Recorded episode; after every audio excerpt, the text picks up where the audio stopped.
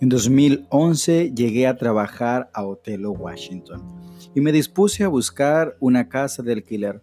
Luego de recorrer el pueblo me reuní con los residentes que orientaban en la búsqueda. ¿Cómo les fue? ¿Ya encontré casa? preguntó.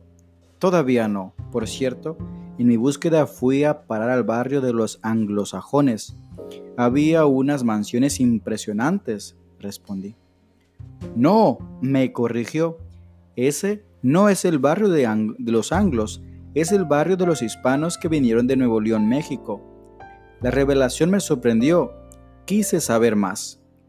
Los padres de los dueños de esas casas vinieron hace muchos años, contratados para recolectar las cosechas, prosiguió. Algunos aprendieron a manejar maquinaria pesada y los dueños de las tierras los pusieron a transportar los insumos y las cosechas.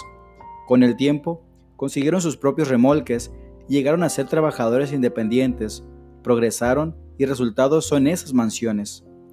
Seguí recorriendo el pueblo, vi grandes tiendas y enormes iglesias con rótulos en español, construidas por estos inmigrantes, una de ellas en la calle Nuevo León, en Otelo. Los antiguos recolectores de cosechas son los ricos del pueblo.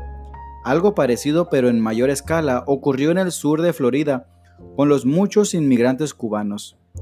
Estos casos demuestran que la condición del inmigrante puede no ser una limitante si el talento se añade al deseo de superación, el trabajo y la administración sabia de los recursos y, si se agregan la fe, el éxito se torna en prosperidad. Los inmigrantes hispanos siguen yendo a los campos de Otelo. No les quiten el trabajo a los anglosajones. En los campos de labranza solo hay letreros en español con ofertas de trabajo.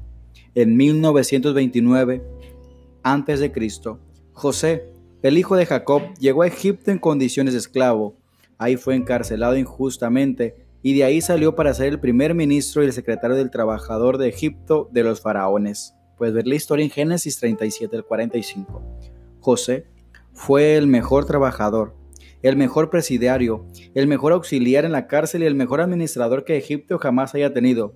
Trabaja y sé honesto, y el éxito te llegará. Y sobre todo serás muy próspero con la bendición de Dios. Esto es Podcast Nuevo Estilo de Vida. Bienvenido y muchas gracias por estar con nosotros.